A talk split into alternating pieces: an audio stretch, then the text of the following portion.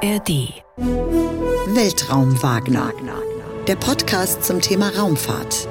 Mit Dirk Wagner und Oliver Günther.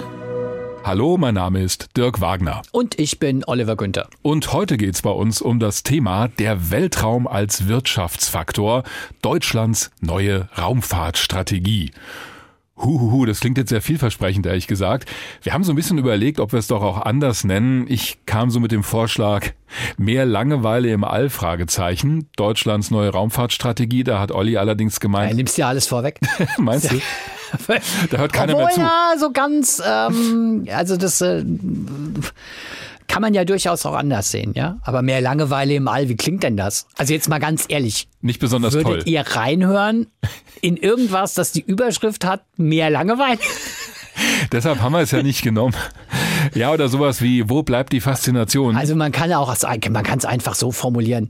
Ich habe mich mit den besseren Argumenten mal wieder, Mal wieder. mal wieder durchgesetzt. Okay, das ist ja auch so ein Running Gag in unserem Podcast, wobei das ja schon stimmt, denn dieses Dokument, was die Bundesregierung vorgelegt hat, gut, ja? nach übrigens 13 Jahren, so alt war die alte Raumfahrtstrategie aus dem Jahr 2010, ja, da ist schon relativ wenig von den großen Weiten des Weltraums die Rede, sondern sehr viel wird darüber geschrieben und das werden wir heute rausarbeiten in dieser Folge, warum der Weltraum und die Raumfahrt wichtig sind für die Wirtschaft hier unten auf der Erde. Ja, und äh, dafür gibt es viele gute Argumente. Und ihr merkt schon, der Dirk und ich, wir sind uns nicht so ganz einig über die Einschätzung dieser Raumfahrtstrategie. Ach, Aber vorweg erstmal so viel. Auch diese Folge von Weltraum Wagner könnt ihr wie alle anderen hören in der App der ARD Audiothek. Im Oktober 2023 wurde im Bundestag diese neue Raumfahrtstrategie der Bundesregierung präsentiert. Und wenn wir das Deckblatt mitzählen, sind das 62 Seiten mit den Zielen für Deutschlands Raumfahrt. Und wir werden noch merken, was ist eigentlich die deutsche Raumfahrt, müssen wir auch mal kurz definieren. Die alte Strategie war ungefähr halb so dick. Ich habe nochmal nachgeschaut aus dem Jahr 2010. Also da wurde auch schon mal formuliert, was wollen wir denn eigentlich da oben im Weltraum? Was soll die deutsche Raumfahrt eigentlich sein? Und da sind wir schon bei diesem Begriff, was ist denn die deutsche Raumfahrt? Aus meiner Sicht hat die vor allen Dingen drei Teile. Wir haben zunächst mal das nationale Programm des Deutschen Zentrums für Luft- und Raumfahrt. Denn wir haben auch eigene Satelliten da oben, etwa die Mission NMAP, ein Erdbeobachtungssatellit, der auch von Deutschland finanziert wurde. Es gibt Kontrollzentren, das German Space Operations Center zum Beispiel, das GESOC. Dann haben wir den zweiten Teil, Deutschlands Beteiligung an der Europäischen Raumfahrtagentur ESA. Das macht auch den größten Teil des Raumfahrtbudgets in Deutschland aus. Also wir geben mehr in die ESA rein, als wir für das nationale deutsche Raumfahrtprogramm investieren. Deutschland ist auch aktuell der größte Einzahler bei der ESA vor allen anderen Ländern. Wir wechseln uns da immer mal auch mit Frankreich ab. So, und dann gibt's noch als dritten Pfeiler die Programme der Europäischen Union. Da gehört Copernicus dazu, das Erdbeobachtungsprogramm, aber auch Galileo, das Navigationssystem, wurde ja anfangs auch von der Europäischen Union gepusht und finanziert. Da hat man gehofft, die Industrie mehr reinzuholen. Es hat sich allerdings nicht so verwirklicht damals. Oder wir haben dieses neue Satellitennetzwerk Iris hoch 2 oder Iris hoch 2. Das soll so eine Art ja, europäisches Starlink werden. Also wir wollen da auch ein Satellitennetzwerk aufbauen, eine Konstellation, wesentlich kleiner als Starlink, um sichere Internetdienste aus dem Weltraum anbieten zu können. Ein gesichertes Kommunikationssystem für die Europäische Union, für Europa, wo wir eben nicht abhängig sind von einer Firma, wie auch immer sie heißt, SpaceX oder Starlink. Dann haben wir natürlich noch was Viertes, was ich so ja nicht ganz als eigenständigen Punkt sehe, aber wir haben auch direkte Kooperationen mit anderen Ländern, zum Beispiel mit den Vereinigten Staaten von Amerika. Da hat ja Deutschland auch vor einer Weile die sogenannten Artemis Accords unterschrieben. Das ist so eine Vereinbarung, wo wir sagen, ja, wir sind bei diesem Programm zur Erforschung von Mond und Mars dabei. Da werden wir später auch nochmal drauf eingehen, was das eigentlich heißt, also was wir da eigentlich unterzeichnet haben. Wenn ihr jetzt sagt, ja, über die deutsche Raumfahrt würde ich gern noch ein bisschen mehr wissen. Unauffälliger Hinweis, wir haben schon mal eine Folge gemacht über die deutsche Raumfahrt. Die hieß übrigens Mehr Erde, weniger Mond und Mars. Zeigt schon, wohin die Reise geht. Das hier heute ist also eine Ergänzung und eine Aktualisierung wegen dieser neuen Strategie hier der ungefähr 60 Seiten. Jetzt haben wir diese Bundestagsdebatte gehabt vom 11. Oktober 2023.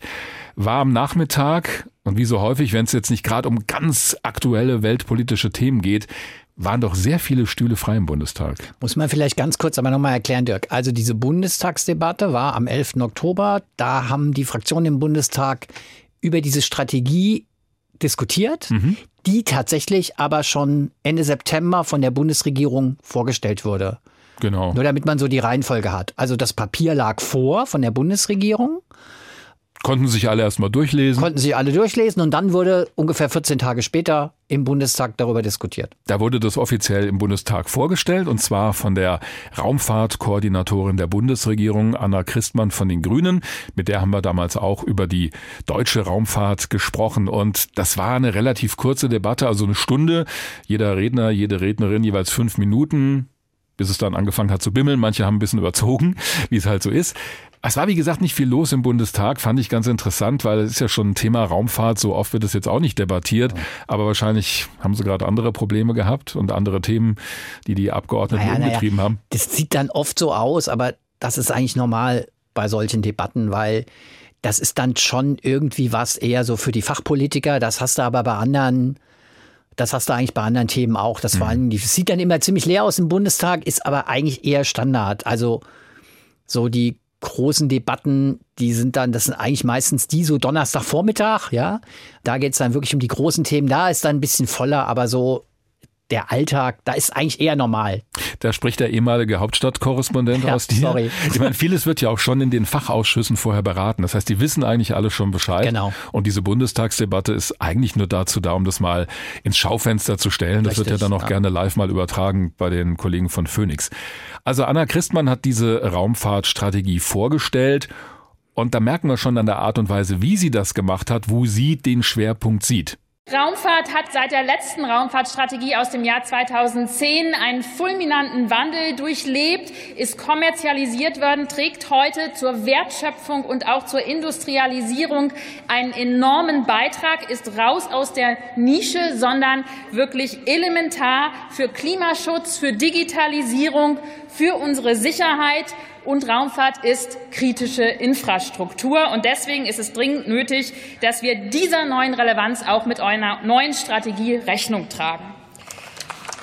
Also werden wir häufiger noch hören, Raumfahrt ist kritische Infrastruktur, da hat sich viel getan. Interessant fand ich bei Ihrer Rede, da war nichts erwähnt worden von der Faszination und der Begeisterung, die Raumfahrt auslösen kann. Also das hätte man ja auch anders machen können, nach dem Motto, wir haben da oben unsere Raumstation, wir haben Astronautinnen und Astronauten, europäische, die da regelmäßig sind, wir wollen zum Mond, zum Mars. Das hat bei ihrer Rede, war auch nicht lange, keine Rolle gespielt, sondern es ging sehr um diesen Nutzen- und Wirtschaftsaspekt. Etwas anders klang das bei Klaus-Peter Wilsch von der CDU-Fraktion. Der hat in seiner Rede erstmal erinnert an den Apollo-Moment, an seinen persönlichen. Er hat nämlich die erste Mondlandung damals live noch im Fernsehen mitverfolgen können. Hat er, glaube ich, mit Olli gemein. Stimmt, ja. Die Schwarz-Weiß-Bilder damals, ja. die ja immer wieder auch gerne gezeigt werden, die unglaublich schlecht waren, also im Vergleich zu heutigen Standards. Total mies, kann ich mich nur dran erinnern. Ich war damals erst so fünf, wann war die erste nochmal? 1969. Da war ich sechs Jahre alt, fünf, ja. sechs Jahre alt. Also ich habe da wirklich nur sehr rudimentäre Erinnerungen dran, aber ich kann mich erinnern, Schwarz-Weiß-Fernsehen, also mhm. Farbe gab's nicht. Also wir zumindest hatten keinen Farbfernseher. Mhm. Und eigentlich hast du auf dem Schwarz-Weiß-Bildschirm nichts erkannt, aber es war mega spannend. Also da kann ich mich dran erinnern. Es war mega spannend, aber erkannt hast du nichts. Und also, so hat er das auch geschildert, dass er eben auch damals vom Fernseher gesessen hat. Und er sieht in dieser Strategie ein Problem vor allen Dingen und da geht's ums Geld. Es wird zwar in der Raumfahrtstrategie darauf abgestellt, wie bedeutend das nationale Programm ist, um die nationalen Fähigkeiten zu entwickeln und international überhaupt mitspielfähig zu sein, kooperationsfähig zu sein, aber gleichzeitig werden im Haushalt 24 beim äh, Bundesministerium für Wirtschaft und Klimaschutz im Bereich des nationalen Raumfahrtbudgets Kürzungen von 370 auf 313 Millionen Euro vorgenommen. Das passt nicht zusammen. Also Klaus-Peter Wilsch sagt, wir haben auf der einen Seite die ESA-Programme, wo wir Geld reingeben und wir haben das nationale Raumfahrtprogramm und der sieht ja so ein bisschen einen Widerspruch und ein Ungleichgewicht, dass wir nämlich mehr in die ESA reingeben als für die nationalen Programme. Also das nur zwei kurze Eindrücke mhm. aus dieser Debatte, wo wir schon gemerkt haben, auch in dem späteren Verlauf, ich habe mir die mal komplett angeguckt, da kommen dann noch andere Abgeordnete zu Wort. Da ist schon sehr viel die Rede von dem irdischen Nutzen der Raumfahrt. Also ich glaube, denen ging es auch in der Debatte drum, wo sie wahrscheinlich auch von ausgegangen sind, das werden sich doch ein paar Leute anschauen, wirklich zu zeigen, auch der Bevölkerung, hey, Raumfahrt, das ist nicht irgendeine Spinnerei, das ist sinnvoll und wir machen das auch für euch, damit ihr einen Nutzen davon habt. Und Spoiler, Ja. genau das ist der Punkt, der mir sehr gut an dieser Raumfahrtstrategie gefällt. Das dachte ich mir. Also, ja, Aber das ist halt nicht alles und das ist was, worauf ich, Spoiler, in dieser Folge immer mal drauf kommen werde, dass mir das tatsächlich fehlt. Und dann blättern wir so doch mal ein bisschen durch diese Raumfahrtstrategie. Da lässt Olli schon vor Schreck den Kugelschreiber fallen. Ja. Er hat sich nämlich auch ein paar Seiten ausgedrückt, genauso wie ich. Möglicherweise andere Seiten, ich weiß es nicht. Also das Vorwort in dieser Raumfahrtstrategie kommt nicht etwa von einem Astronauten oder einer Astronautin, sondern von Bundeswirtschaftsminister Robert Habeck von den Grünen. was ja nun nochmal komplett Sinn macht. Also ich meine, es Ja. ist die Raumfahrtstrategie der Bundesregierung. Also äh, da finde ich es auch schon völlig richtig, dass nicht ein Astronaut das Vorwort schreibt, sondern dass tatsächlich auch die für die Strategie verantwortlichen Ministerinnen und Minister, in dem Fall halt Robert Habeck als Wirtschaftsminister, halt da auch ein Vorwort schreiben. Also, Das kannst du so sehen? ja, danke. Also, Jetzt kommt mein großes Aber. Klar, er ist der zuständige Minister. In seinem Ressort ist das erarbeitet worden.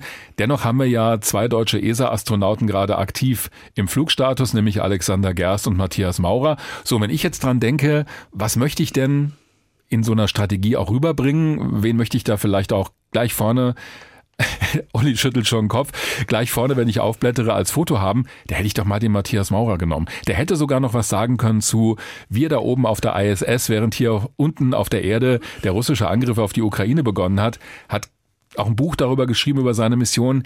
Das ist eben auch Raumfahrt und das ist sogar Raumfahrt, wo ein deutscher ESA-Astronaut oben war. Aber ich sehe, dich überzeugt das, wenn es die Strategie der Bundesregierung ist, soll der Minister da vorne dran stehen.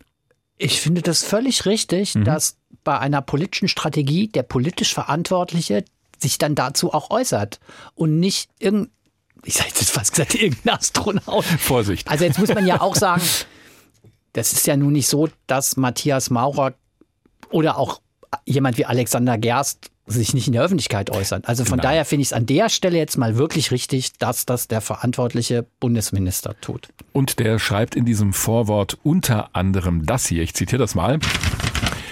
Raumfahrt hat sich auch von einem durch institutionelle Programme dominierten Handlungsfeld hm, zu einem dynamischen und zunehmend wettbewerblichen Markt entfaltet. Die Entwicklungen der vergangenen Jahre haben gezeigt, welches Potenzial der private Sektor den institutionellen Bedarfsträgern bereitstellen kann.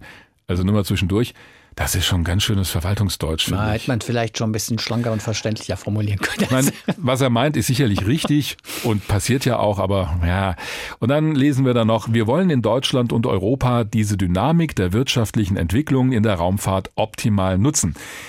Das heißt für mich jetzt übersetzt, der Staat bzw. die Raumfahrtbehörden sollen weniger direkt machen, also selber beauftragen und viel Geld ausgeben, sondern am Ende Dienste bei der Privatindustrie einkaufen. Im Zweifel kauft dann die Bundesregierung zum Beispiel bei einem privaten Satellitenbetreiber Dienste ein, zum Beispiel für die Erdbeobachtung. Also ich möchte bestimmte Daten haben, da gucke ich, wer macht denn da was und das kaufe ich ein. Und ich mache jetzt nicht ein eigenes deutsches Erdbeobachtungsprogramm. Das ist was, was wir aus den USA kennen, was mit SpaceX im Prinzip so richtig angefangen hat, nämlich dass die NASA gesagt hat, okay, für den Transport zur internationalen Raumstation, das finanzieren wir jetzt nicht mehr komplett selber, sondern zwei Firmen, SpaceX und Boeing, letztere übrigens mit riesigen Problemen, frage ich mich, ob das jemals was wird, die sollen uns Transportdienste bereitstellen für Menschen zur Raumstation. Wir fördern diese Entwicklung aber nicht komplett, also wir bezahlen das nicht ganz, sondern wir kaufen dann Sitzplätze an Bord dieser Raumschiffe. Und das funktioniert inzwischen bei SpaceX sehr routiniert und sehr gut. Ich lese es genauso wie du. Ähm, sind wir uns völlig einig. Für mich steckt dahinter aber noch ein weitergehender Grundgedanke. Und den haben wir auch schon oft in unserem Podcast thematisiert, dass es halt einfach eine Verschiebung gibt in der Raumfahrt, nämlich weg von nationalen Raumfahrtprogrammen, also hohen staatlichen Ausgaben, um Raumfahrt zu ermöglichen, zu finanzieren, hin eben zum Wirtschaftsraum, Weltall, Weltraum. Gibt es ja auch diesen Begriff New Space. Also diese grundsätzliche Verschiebung, die ja nun keine Entscheidung der Bundesregierung ist, sondern die wir ja weltweit beobachten, Raumfahrt wird zunehmend eben zu einem Wirtschaftsfaktor mit vielen privaten Investoren. Und das ist ja was, was wir relativ neu haben. Viele Jahrzehnte, mehrere Jahrzehnte war die Raumfahrt ja vor allen Dingen eine Frage nationaler, staatlicher Programme und nationaler staatlicher Ausgaben. Was auch viel mit Prestige was zu viel tun mit hatte Prestige natürlich. zu tun hatte. Und da gibt es jetzt halt einfach ein, eine Verschiebung hin. Raumfahrt wird immer mehr interessant für private Investoren, schlicht und ergreifend, weil sich halt auch bestimmte, ich sag mal, Dienstleistungen oder auch technische Innovationen es ermöglicht haben, Dienstleistungen deutlich billiger anzubieten. Ähm, auch darüber haben wir schon oft gesprochen. Und ich finde, das ist ein Gedanke, der da schon auch so diese grundsätzliche Verschiebung in Sachen Weltraum, Weltraumerforschung, Weltraumnutzung vor allen Dingen, der sich da so widerspiegelt in der Formulierung von Habeck. Und es hat damit zu tun, dass sich Raumfahrt tatsächlich in bestimmten Bereichen lohnt. Ja, zumindest wenn wir auf die Zahlen gucken, früher war das ja immer so die Aussage, wenn du Geld vernichten willst, dann gründ eine Raketenfirma.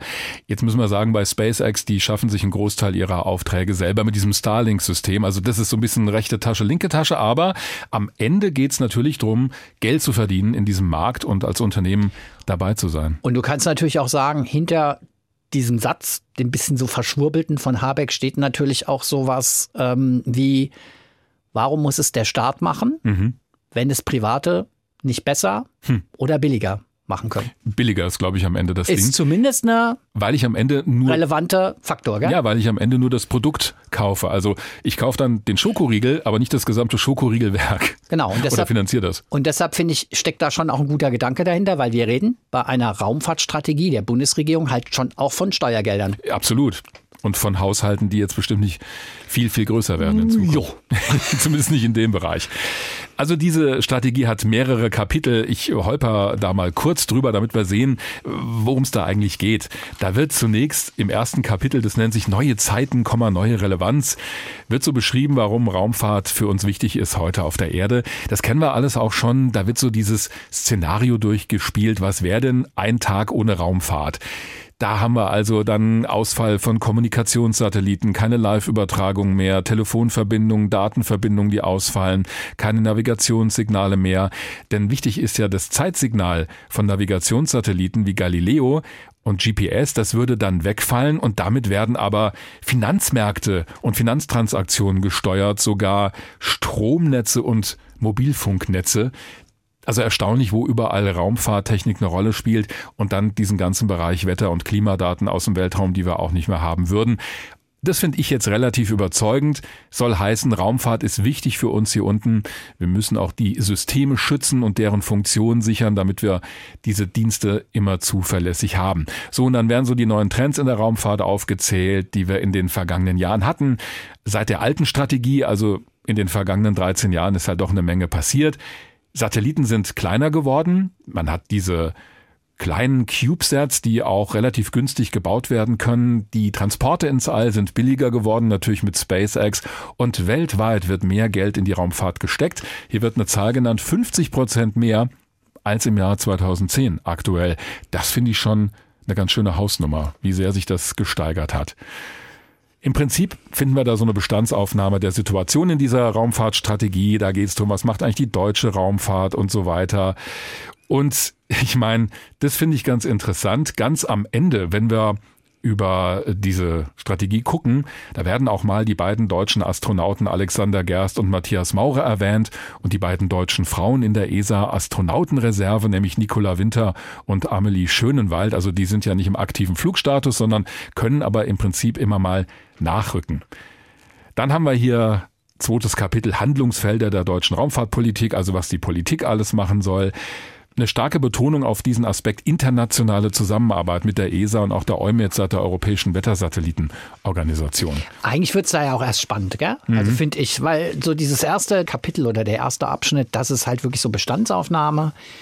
Und bei den Handlungsfeldern, da geht es dann halt im Grunde genommen auch wirklich los mit den Schwerpunkten, die sich die Bundesregierung mit dieser Raumfahrtstrategie auch selber gegeben hat. Ja, bis dahin finde ich es eigentlich eher so Ja. Naja, das richtet sich natürlich jetzt auch nicht an ein Fachpublikum, sondern da soll ja jeder Abgeordnete oder eigentlich jeder, der da reinschaut, erstmal einen Überblick bekommen, ja, was heißt denn deutsche Raumfahrt? Was machen wir da eigentlich? Und deswegen ist es schon ganz sinnvoll, wenn ich so durchlese, denke ich, ja, kenne ich alles, es ist logisch, ne, das wissen wir doch, aber dieses Papier, diese Strategie richtet sich ja auch an ein Publikum, das jetzt wirklich da nicht so tief drin ist. Von daher ist das alles schon in Ordnung. Und es gibt tatsächlich so gibt so den ein oder anderen Satz, ja, den finde ich dann schon auch ganz bemerkenswert. Jetzt bin dieser, ich gespannt. In dieser Bestandsaufnahme. Ja.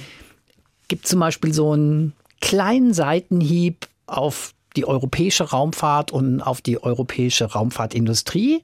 Steht nämlich zum Beispiel auf Seite 10 dieser Raumfahrtstrategie, ich lese mal gerade vor, mhm. im Vergleich zum weltweiten Trend in Richtung Kommerzialisierung in der Raumfahrt ist die deutsche und europäische Raumfahrtindustrie stark auf institutionelle Bedarfsträger fokussiert. Den Begriff Bedarfsträger hatten wir schon mal.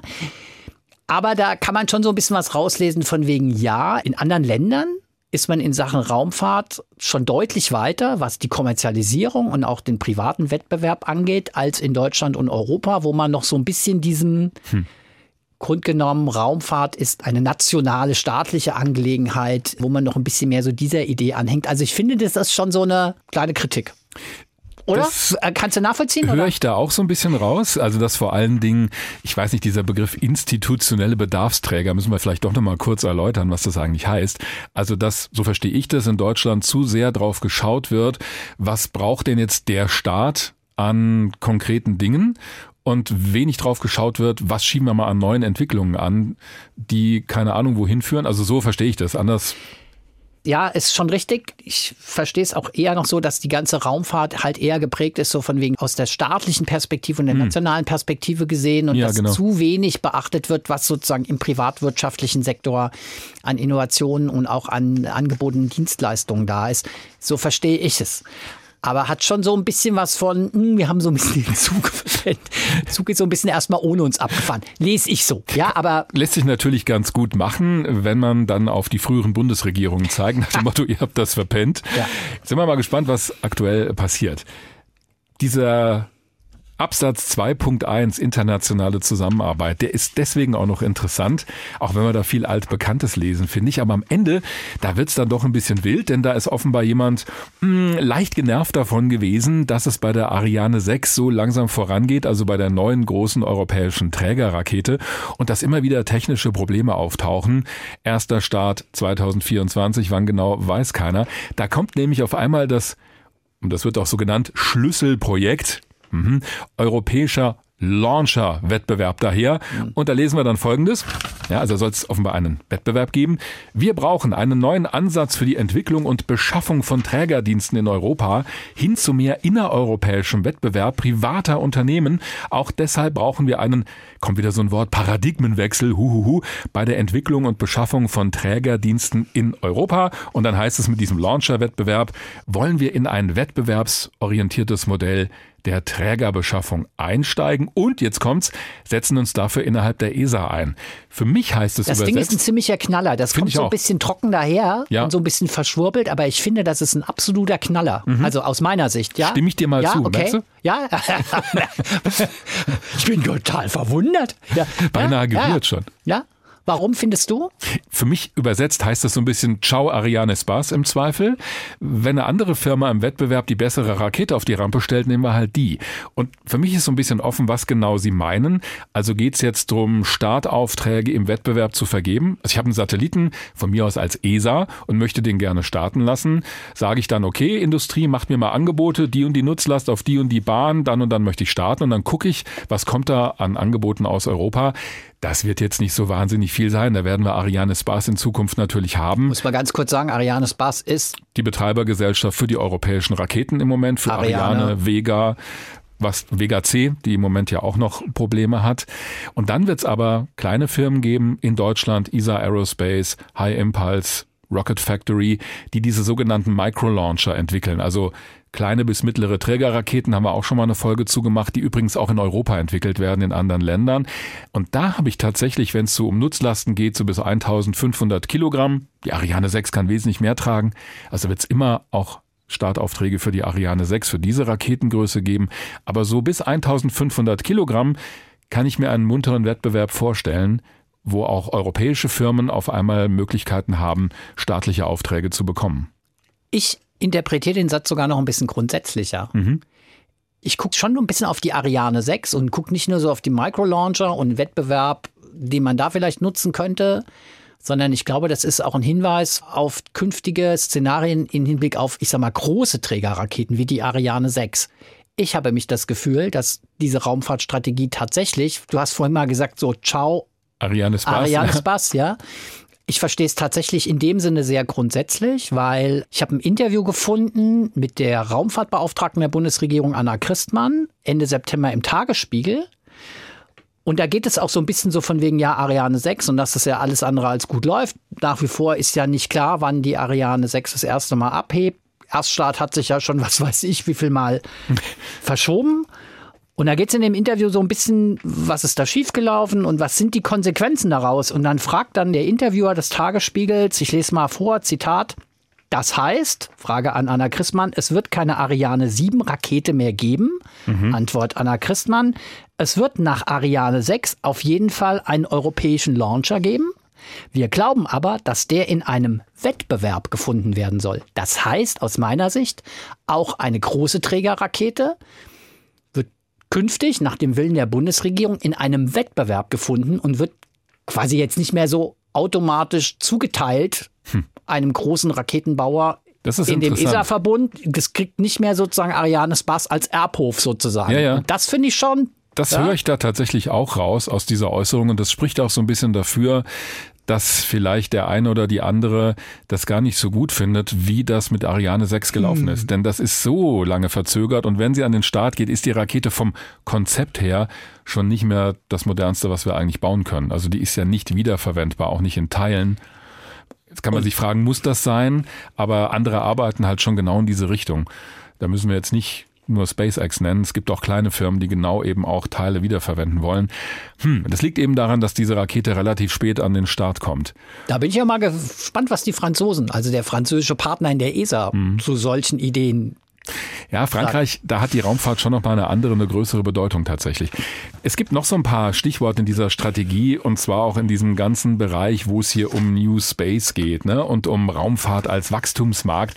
Da wird nämlich auch gesagt, ähm, ein bisschen schwammig, finde ich. Wir wollen Raumfahrt-Startups dabei unterstützen, neben öffentlichen Mitteln auch erfolgreicher, neuartige und insbesondere private Finanzierungsquellen zu erschließen. Also irgendwo anders Kohle herzubekommen. Steht mhm. jetzt nicht dabei wie. Also liegt mhm. die irgendwie auf dem Feld. Ich weiß, fällt die vom Himmel. Das ist auch interessant.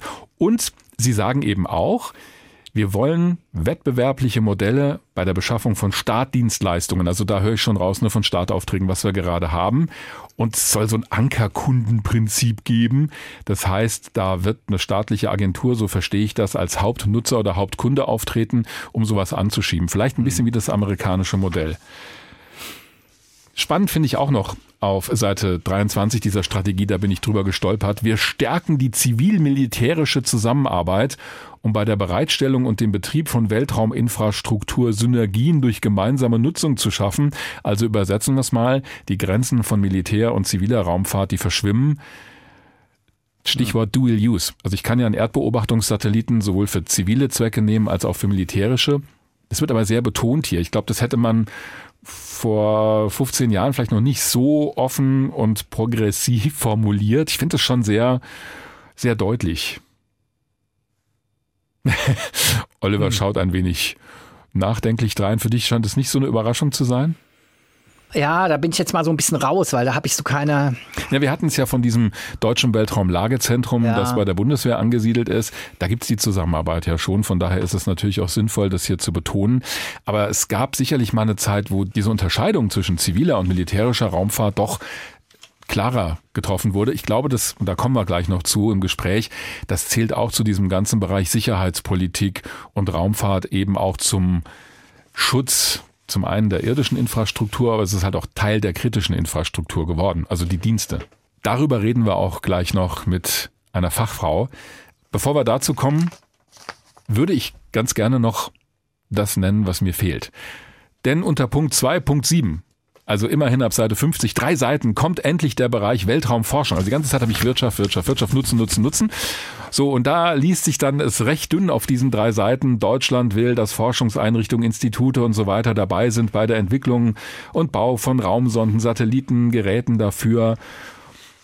Und dann heißt es auch noch, nach dem Ende der ISS im Jahr 2030 soll die Wissenschaft hierzulande weiter Zugang haben zum niedrigen Erdorbit für Experimente. Da soll eine Expertengruppe eingerichtet werden. Also ich sage mal ein bisschen böswillig, wenn ich nicht mehr weiter weiß, gründe ich einen Arbeitskreis. Das finde ich tatsächlich ein, einen der schwachen Punkte in der Raumfahrtstrategie. Mhm. Also grundsätzlich so mit diesem, wir messen die Raumfahrt an dem Nutzen, den sie für uns auf der Erde bringt, bin ich voll dabei. Ähm, auch bei dem, wir wollen eine Verschiebung haben von der Aufwendung hoher staatlicher Mittel hin zu mehr Wettbewerb, um damit auch staatliche Haushalte zu entlasten, bin ich auch voll dabei. Überrascht mich jetzt nicht. Aber so bei einzelnen Punkten denke ich schon, oh, okay, das ist jetzt aber echt ein bisschen sehr unambitioniert und ähm, sehr weich, weil da muss man auch mal sagen, ja, also die ISS ist gerade auch für diesen Aspekt Forschung im Weltraum eines der zentralen Instrumente. Wenn es um Menschen da Wenn es um Menschen geht, ja. ja. Also um, um Forschung mit Menschen im Weltraum. Mhm. Und da ist dann so ein bisschen, hier steht ja auch für Deutschland, es ist wichtig, frühzeitig den Übergang äh, von der ISS zu neuen Möglichkeiten für Forschung und Technologiedemonstration im niedrigen Erdorbit mit vorzubereiten. Dafür, dass das so wichtig ist, ja, für die deutsche Forschung, finde ich so ein bisschen lasch. Und ich frage mich halt auch, wie dieser Zugang gewährleistet werden soll, wenn wir uns 2030 vorstellen, da ist die ISS am Ende ihrer Lebensdauer, soll kontrolliert zum Absturz gebracht werden. Was ist denn dann? Haben wir eine chinesische Raumstation natürlich? So, und dann gibt's wahrscheinlich eine Reihe von privaten Stationen, kleinere Stationen. Ich vermute, dass Sie das meinen, aber so konkret lese ich da eben auch nicht. Auf der anderen Seite wird natürlich in dieser Raumfahrtstrategie, wir haben vorhin schon mal über das Vorwort von Habeck gesprochen, mhm. wird in diesem Vorwort seitens des Wirtschaftsministers ja sehr viel Wert auf die Souveränität gesprochen, die sich die deutsche und vor allen Dingen insgesamt die europäische Raumfahrt in zentralen Bereichen erhalten muss. Da ist auch von Souveränität im Forschungsbereich die Rede.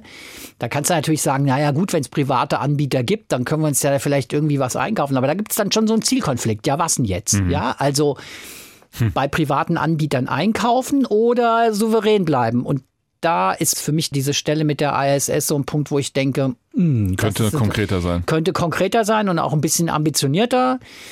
Muss man natürlich auch sagen, wie in so vielen Punkten in der Raumfahrt ist Deutschland halt extrem abhängig von anderen Ländern, weil hm. die Deutschen sind ja nun nicht unbedingt diejenigen, die bei der ISS nun wirklich eine zentrale Rolle spielen. Das sind halt andere ja, Länder. Ja, wir haben schon das Columbus-Kontrollzentrum, also für das europäische Modul in Deutschland, in Oberpfaffenhofen. Aber klar, am Ende ist es so, dass es nur in internationaler Zusammenarbeit geht. Die deutsche Industrie, das Columbus-Modul war ja auch stark beteiligt da beim Bau. Aber klar, am Ende bist du halt ein Teil in der ESA und die ESA ist Teil dieses großen ISS-Projektes. Punkt 2.8, da kommt dann endlich die internationale Weltraumexploration. Also immerhin mit einem Foto der Artemis 1 Mission, diesem Vorbeiflug der Raumkapsel am Mond. Auch drei Seiten lang, also auch sehr dünne. So, und da lesen wir, dass Deutschland bei den Also Moment, alle Handlungsfelder, die sind alle nicht länger als vorher, drei Seiten. Ja, aber ich finde vorher dieser ganze Bereich Wirtschaft, Kontrolle, Sicherheit.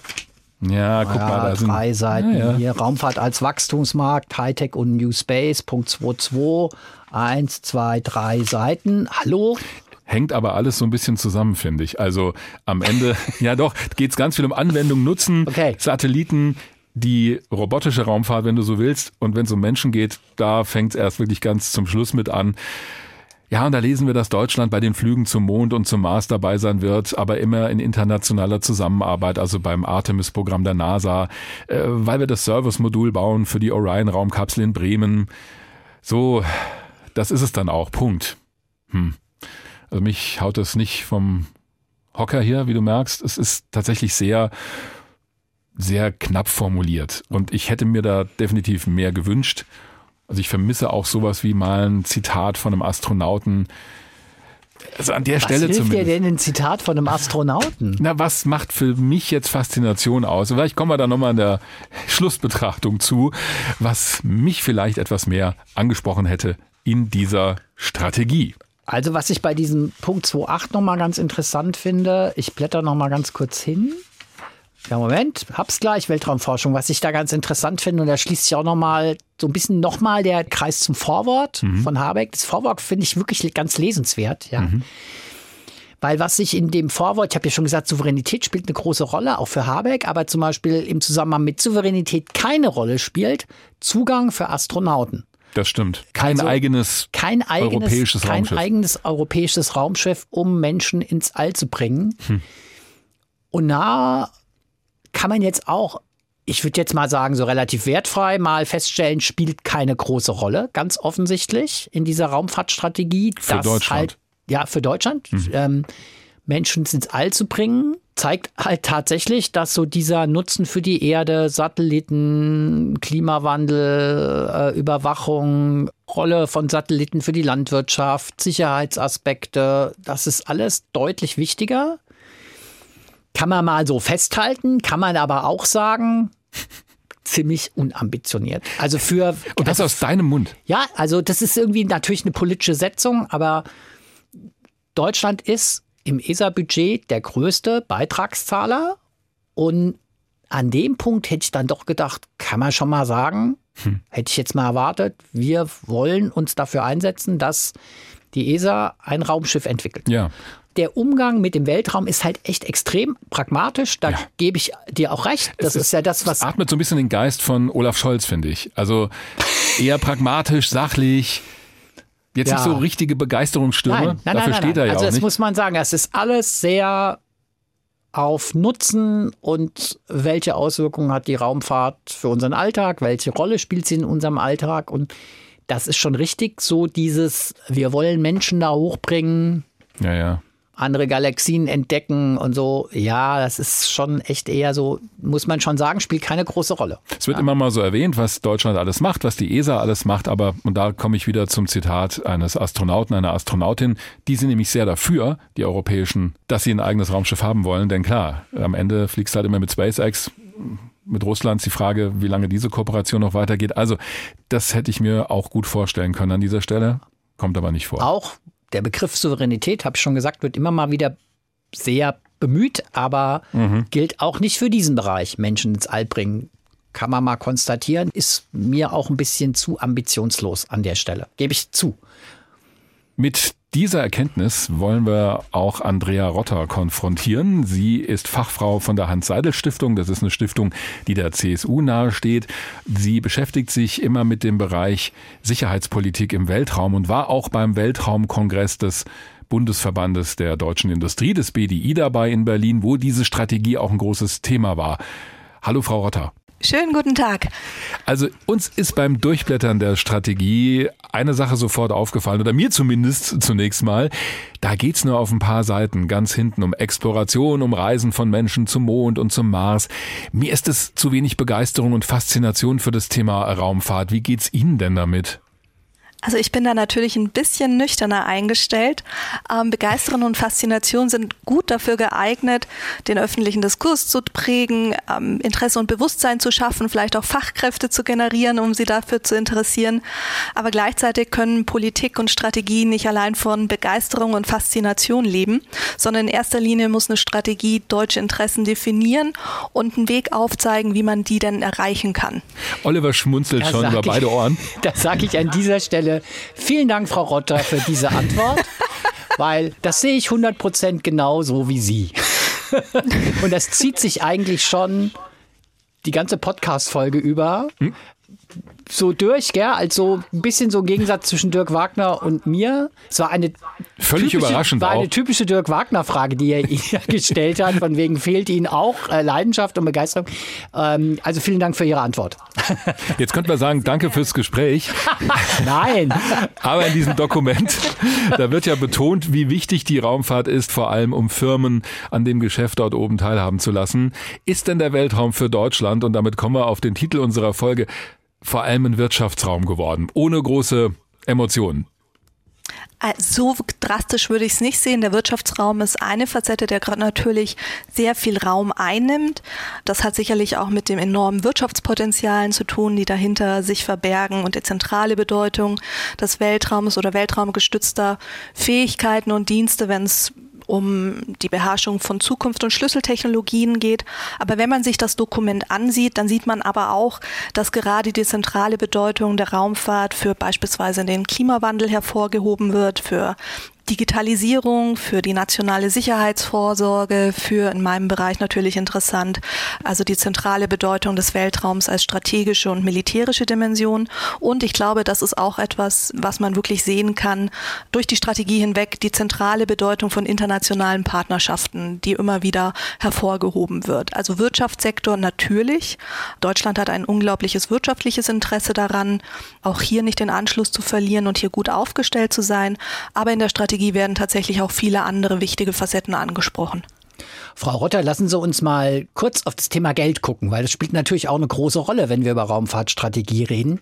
Da gibt es ja so zwei Aspekte, die jetzt auch im Anschluss an die Raumfahrtstrategie so diskutiert werden. Auf der einen Seite haben wir eine Kürzung des nationalen Raumfahrtbudgets von 370 auf 314 Millionen Euro im Haushalt 2024. Auf der anderen Seite hat aber die Bundesregierung ihre Mittel für das ESA-Budget aufgestockt auf jetzt inzwischen 3,5 Milliarden Euro. Das ist, glaube ich, so eine Steigerung von über 10 Prozent, wenn ich es richtig überschlage.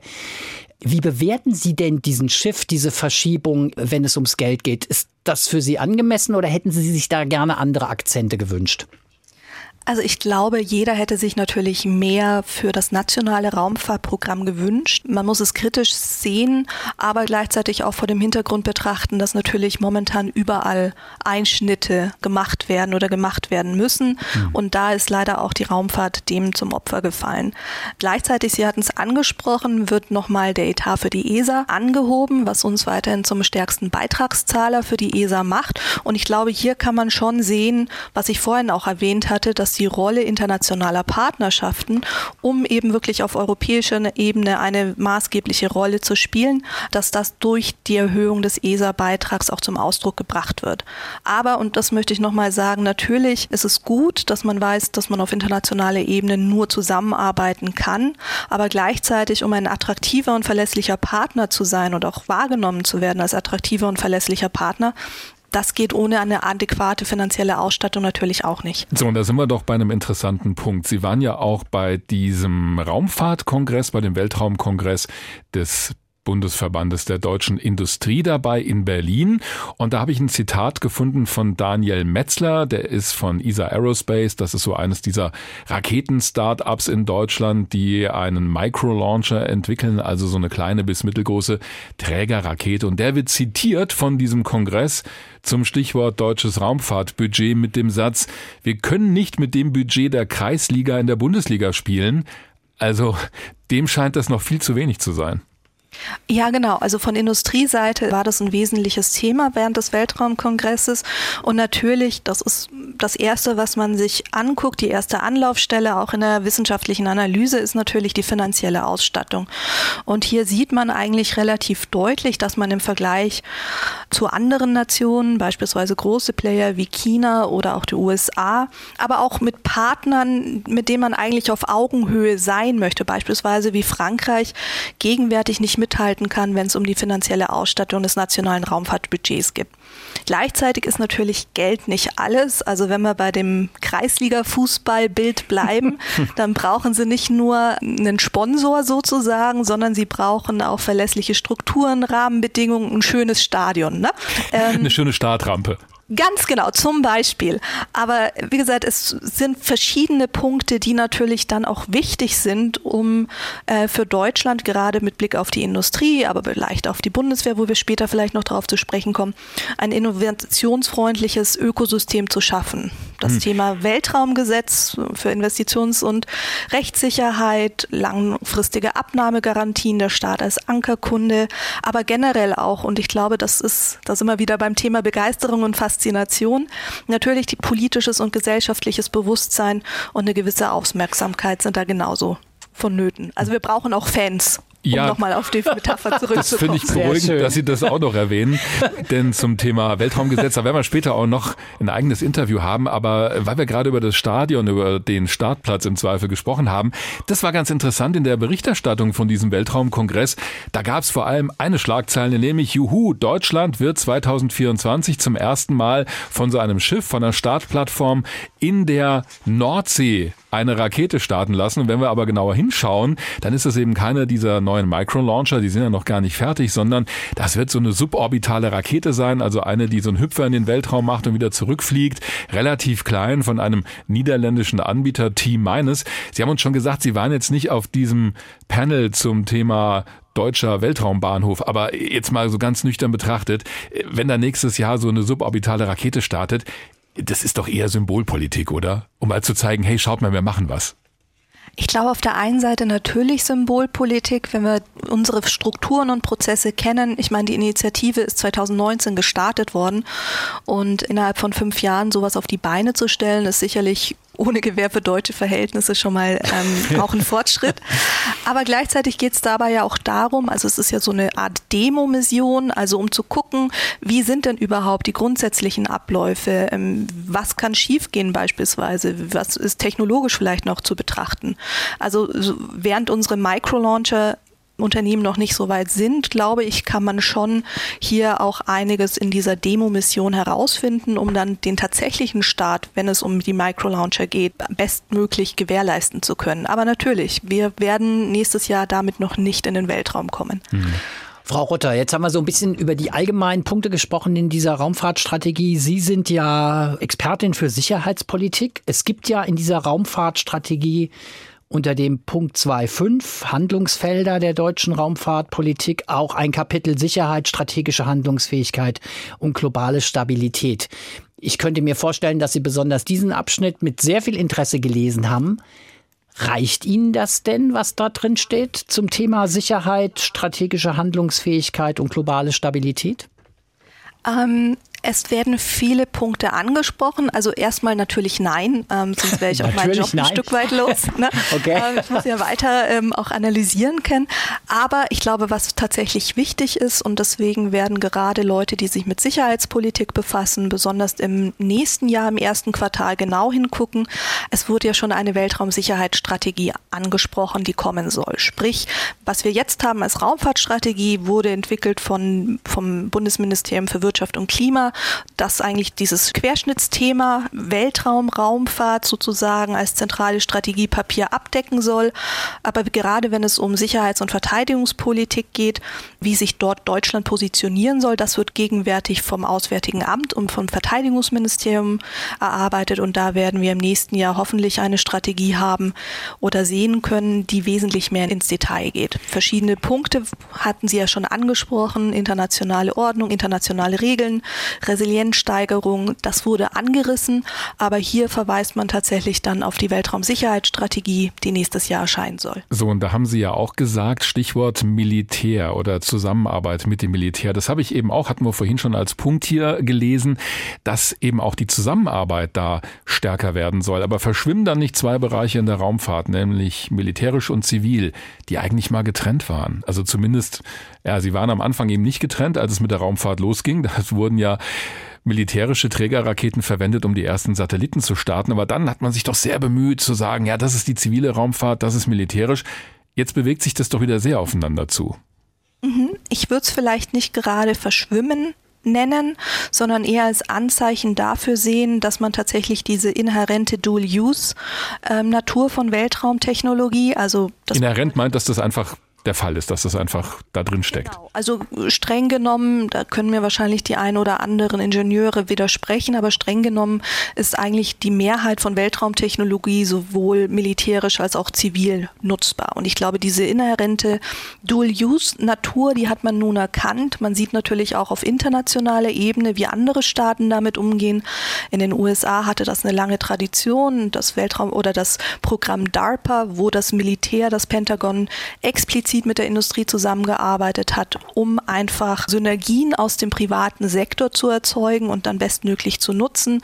China beispielsweise verfolgt eine Strategie der sogenannten Military Civil Fusion, also wo man kaum mehr unterscheiden kann, was ist wirklich militärisch und zivil. Und ich glaube, hier sieht man ganz deutlich, und das hat ja schließlich auch der Ukraine-Krieg gezeigt, dass der zentrale Treiber von Innovationen, auch im militärischen oder für Fähigkeiten, die militärisch genutzt werden können, inzwischen der private Sektor sind, Unternehmen, Newspace, Startups beispielsweise und Dienste zur Verfügung stellen können für die Sicherheitsvorsorge, die das Militär selbst nicht hat. Also natürlich muss man sich die gewisser Grenzen bewusst sein genau das beobachten. Aber diese Zusammenarbeit, um Synergien zu schaffen, das ist etwas, was wir, glaube ich, gegenwärtig international beobachten und was wir in Deutschland auch wesentlich mehr fördern sollten, weil das einfach Trend ist und sonst wir auch nicht mithalten können, was die Innovation angeht. Ich tue mich so ein bisschen schwer als Laie, das sage ich ganz offen, Frau Rotter, so dieses Dual Use, das so mir so konkret vorzustellen. Aber habe ich dann einen Wettersatelliten, der möglicherweise plötzlich als Spionagesatellit eingesetzt werden kann, das erschließt sich mir noch nicht so richtig. Aber was meinen Sie als Sicherheitsexpertin, wenn Sie von Dual Use sprechen?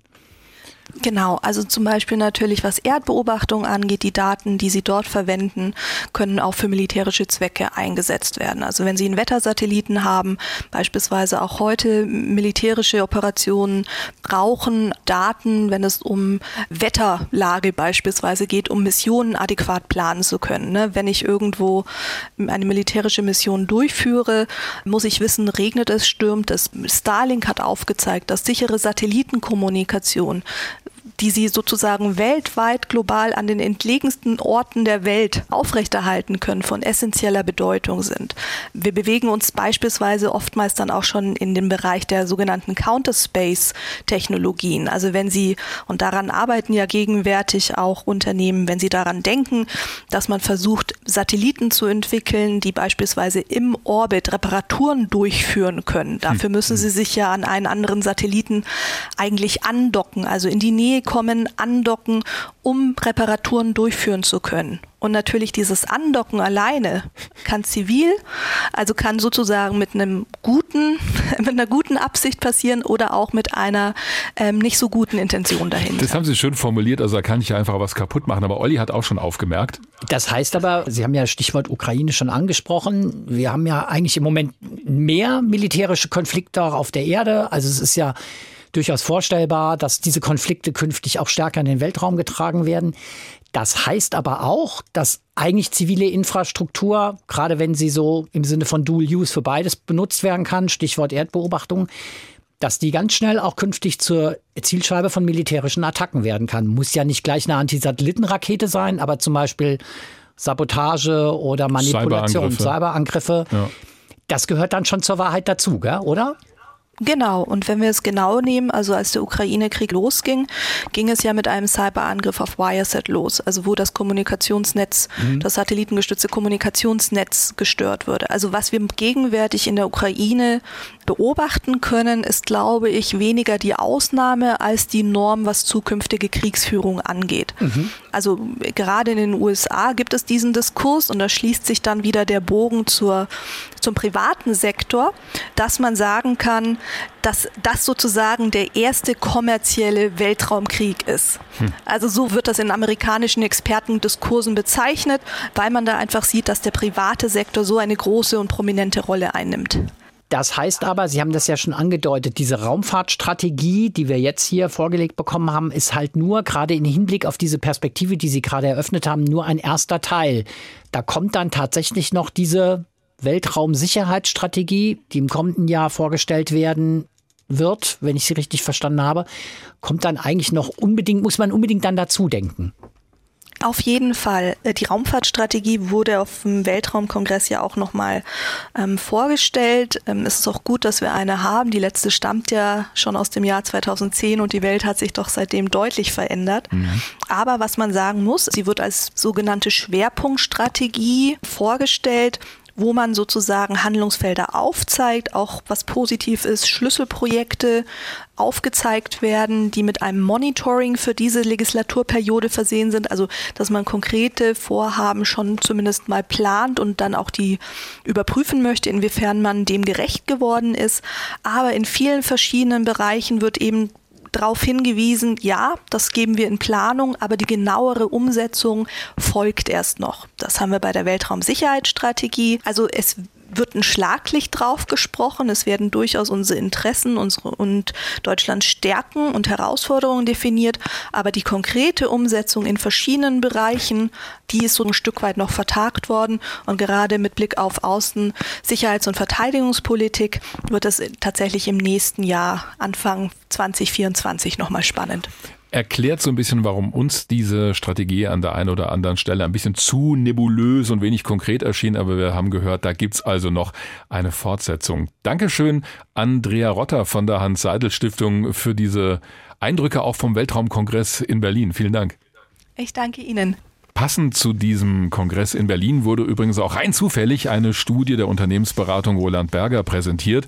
Und da lesen wir unter anderem, der Markt für Satellitendaten aus dem All, also für konkrete Anwendungen, wächst angeblich bis 2040 jedes Jahr um mehr als sieben Prozent auf dann 1,25 Billionen Euro. Aktuell seien das rund 320 Milliarden. Also da wird vor allen Dingen damit gerechnet, dass die Landwirtschaft mehr Daten aus dem All haben will über den Bodenzustand, über Folgen des Klimawandels und so weiter. Hat man natürlich dann auch passend präsentiert, um zu sagen, hey, schaut mal, da gibt's auch einen Bedarf. Wir kommen nochmal zurück zu der Raumfahrtstrategie. Gerade ist es ja auch angesprochen worden. Da finden wir den Satz auf Seite 46. Deutschland strebt ein nationales Weltraumgesetz an. Und da habe ich mir gedacht, Moment mal, das kennen wir doch irgendwo her. Und da steht in der Strategie vom Jahr 2010 auf Seite 17 folgender Satz. Um der zunehmenden Bedeutung der Raumfahrt für den Standort Deutschland und der Wettbewerbsfähigkeit der Industrie gerecht zu werden, erarbeitet die Bundesregierung ein nationales, na, Weltraumgesetz. Jo, da ist nichts draus geworden. Jetzt steht's wieder drin. Und ich finde ja, das klingt so ein bisschen okay. anmaßend. Deutschland will jetzt auch noch den Weltraum regeln oder regulieren. Und deswegen haben wir mit jemandem gesprochen, beziehungsweise ich in diesem Fall, der sich mit sowas auskennt, nämlich mit Professor Stefan Hobe. Er ist Direktor des Instituts für Luftrecht, Weltraumrecht und Cyberrecht an der Universität in Köln.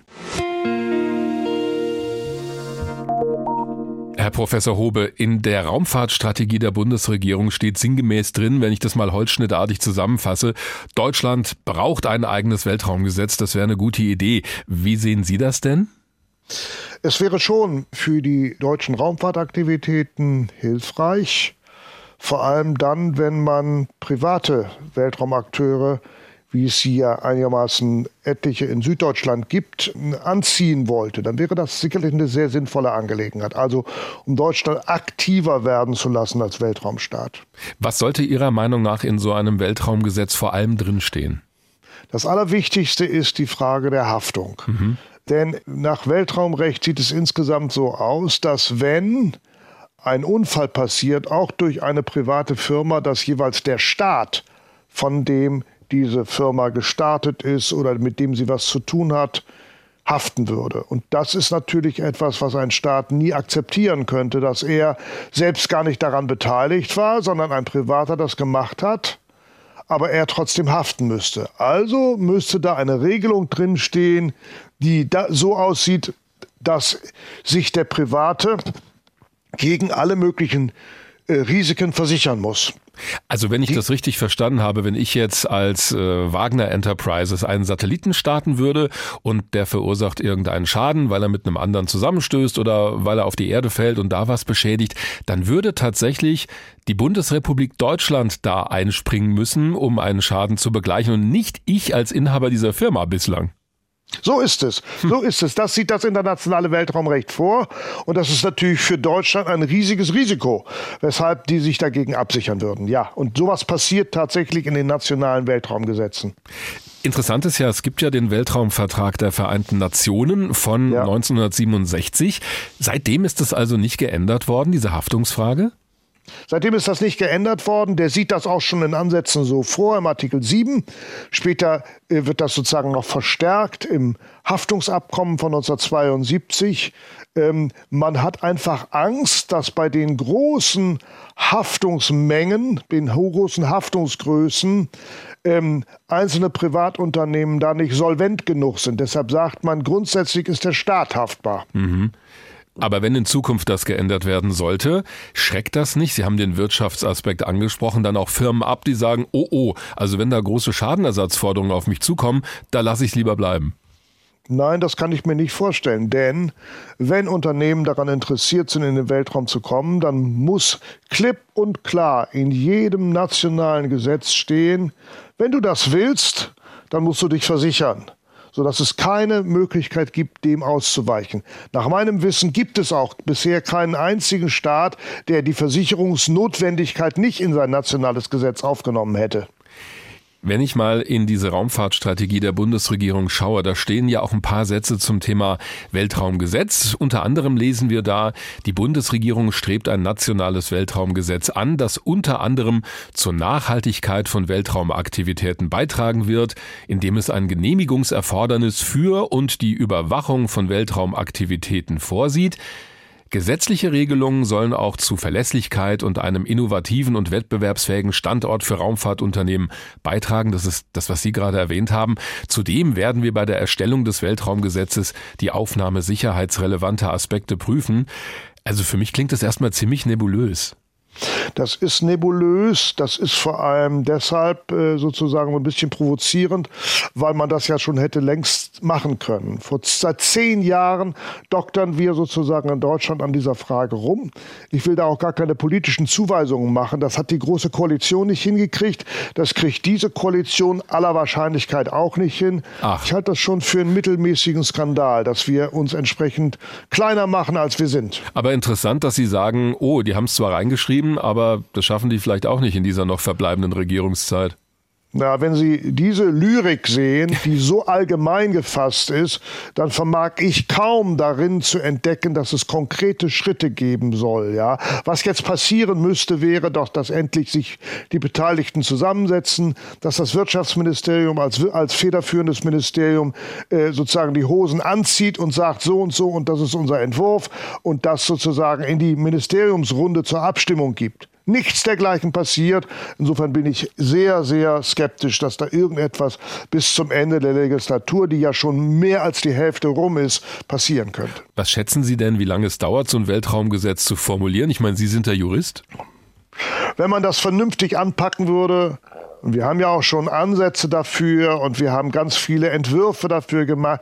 Schafft man das in zwei Jahren. Und oh. zwar inklusive ministerieller Abstimmung bis zur Abstimmung im Deutschen Bundestag. Das wäre alles zu machen, wenn die Beteiligten nur wollten.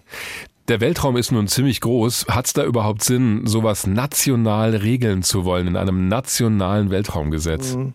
Ja, sehr viel. Wir haben ja gerade gesehen, dass das internationale Recht äh, nur Anhaltspunkte geben kann, dass aber dann, wenn man, was in der Zukunft immer stärker der Fall sein wird, wenn man private Unternehmen sozusagen Weltraumaktivitäten durchführen lässt, dann brauchen wir nationale Gesetze, denn nur dann ist gesichert, dass die Staaten sich von Haftung freihalten. Also dringendst, dringendst erforderlich für die Zukunft. Aber ich stelle mir jetzt vor, wenn Deutschland so ein Weltraumgesetz macht und dann noch Frankreich, Italien oder alle möglichen Länder in der Europäischen Union und sonst wo, was gilt dann eigentlich? Also ich kann ja in meinem Gesetz irgendwas reinschreiben, wo jemand anders sagt, ach nö, das gefällt mir nicht und dann werfe ich deine Regeln halt über den Haufen.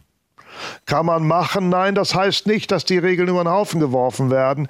Es kommt ja darauf an, welcher Staat da zuständig ist. Es kommt deshalb erstens darauf an, von wo ist eigentlich der Weltraumgegenstand, also der Satellit, gestartet worden. Welche Staaten sind daran beteiligt? Und so wird man dann ähm, über juristische Wege einen verantwortlichen Staat ausfindig machen können und dessen nationales Recht ist entsprechend äh, anwendbar. Ah, okay, das heißt, dann geht es darum, wie wird es intern in diesem Staat geregelt, wer dann Haftungsfragen klärt und so weiter. Ganz genau, ganz genau richtig, ja. So ist es. Aber kann ich nicht auch, wenn ich schon die Freiheit habe, in so ein Gesetz reinschreiben, dass ich es mir vorbehalte, gewisse Ressourcen im All zu nutzen und wenn ich die nutze, dann darf da kein anderer hin? Also ich kann doch auch irgendwas reinschreiben, ob das dann funktioniert oder nicht, das andere Staaten betrifft.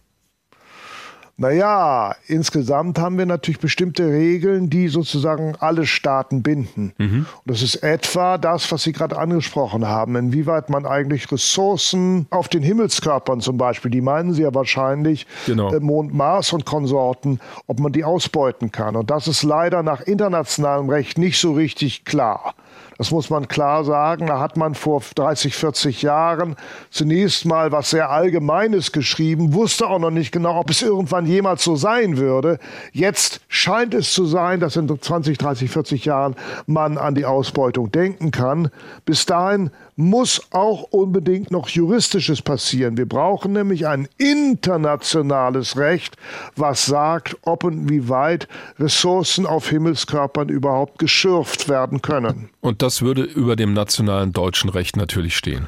Natürlich, absolut. Es kann also nicht so sein, dass, wie wir es jetzt haben, Luxemburg und die Vereinigten Staaten etwa sagen, wer bei uns eine Lizenz kriegt, darf das sowieso machen. Der darf dort schürfen. Hm. Nein, das wäre, ist absolut völkerrechtswidrig. Und das wissen die Staaten auch ganz genau, dass das völkerrechtswidrig ist. So geht es nicht. So, da sind wir doch jetzt bei einem spannenden Punkt. Ich vermute mal, Sie sprechen diese sogenannten Artemis Accords an. Übereinkünfte. Auch, ja.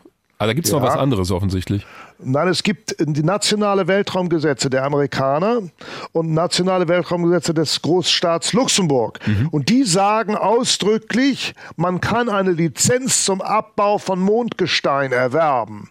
Das ist absoluter Humbug, das kann man nicht. Das ist völkerrechtswidrig, was da drin steht. Offensichtlich. Die Artemis Accords, auf die Sie ansprechen, ist eine internationale Vereinbarung unter Führung der Vereinigten Staaten die versuchen, die nächste Perspektive der Erforschung und Nutzung des Weltraums und der Himmelskörper anzugehen. Mhm. Das sortieren wir, glaube ich, nochmal am besten, denn ja. da sind ja zwei Aspekte drin. Also das eine ist, dass Sie sagen, solche nationalen Gesetze, die sowas vorsehen, ich darf auf dem Mond Gestein mhm. abbauen und das auch in Besitz nehmen, das würde dem internationalen Recht oder dem Völkerrecht widersprechen. Wo ist das denn festgehalten? Weil in dem Weltraumvertrag, wenn ich ihn richtig verstanden habe, von 1967, 67 steht ja nur drin, dass kein Staat einen Himmelskörper in Besitz nehmen darf. Also deswegen gehört der Mond ja auch nicht den Amerikanern, weil die zum ersten Mal eine Flagge mhm. reingerammt haben. Mhm. Aber die Nutzung wird da doch offen gelassen. Na, man kann es so sehen, dass die Nutzung offen gelassen wird. Das ist eine mögliche Interpretation. Man kann aber auch sagen, Dadurch, dass der Mond von keinem Staat sich angeeignet werden kann, kann auch keine Ressource auf dem Mond sich von irgendeinem Staat angeeignet werden. In meinen Augen liegt das viel näher, so zu argumentieren, sodass es also sozusagen diesem völkerrechtlichen Satz widerspricht, wenn auf einmal ein Staat kommt und sagt, aber nach unserem Recht ist das doch möglich. Hm. Ja, das ist meines Erachtens grob völkerrechtswidrig und in meinen Augen wissen die Staaten das auch sehr genau. Wie könnten wir das denn lösen? Denn wenn wir das jetzt ganz streng so weiterverfolgen, wie Sie es gesagt haben, dann wäre ja ein Ressourcenabbau auf einem anderen Himmelskörper gar nicht möglich, oder? Ja, zurzeit nicht möglich. Ganz richtig, wie Sie es sagen. Zurzeit nicht möglich. Und man hat das mit guten Gründen vor 40 Jahren auch noch nicht regeln wollen, weil man gesagt hat, wir wissen noch gar nicht genau, wann und wie das konkret stattfinden müsste. Deshalb ist unser Aufruf auch meines Instituts immer wieder dahingehend, lasst uns jetzt eine internationale Konferenz starten, auf der geregelt wird, was und wie denn in der Zukunft mit den Ressourcen der verschiedenen Himmelskörper passieren soll ob man die abbauen können soll, unter welchen Bedingungen man die abbauen soll. Sehen Sie, das ist extrem wichtig, dass wir die Bedingungen festlegen, dass das umweltschonend passiert. Wir sehen doch, wie viel Ärger und Probleme wir uns selbst schaffen dadurch, dass wir, Stichwort Regenwald, Dinge abholzen, Dinge machen, die im Grunde genommen nicht nachhaltig sind. Das heißt, es muss auf eine nachhaltige Ausbeutung hinauslaufen. All dies sind Sachen, die geregelt werden müssten und die auch geregelt werden können, wo wir aber jetzt uns die Zeit nehmen müssten. Ich will auch noch einen letzten Satz dazu sagen. Ja. Luxemburg und die Vereinigten Staaten haben natürlich kein Interesse dran, das zu machen. Die wollen jetzt bereits mit Dingen vorwärts preschen, weil kein anderer sozusagen solche nationalen Gesetze hat. Und deshalb behaupten sie das alles, damit ihre Industrie einen Vorteil hat. Das ist also meines Erachtens auch extrem wettbewerbswidrig, was dort passiert von diesen Staaten. Doch aus diesen Gründen geht das so einfach nicht. Ja, ich wollte Sie gerade fragen, ob Sie dafür eher plädieren, so ein Recht zu schaffen, also diesen Abbau zu erlauben, halt nur unter anderen Richtlinien als mit dem, was da so formuliert wird momentan. Ich würde sagen, ich bin gar nicht unbedingt gegen Abbau. Ja. Aber. Aber auch kein glühender Verfechter. Aber erstens, es muss grundlegend festgelegt sein, dass die Umwelt auf den Himmelskörpern dadurch nicht geschädigt wird.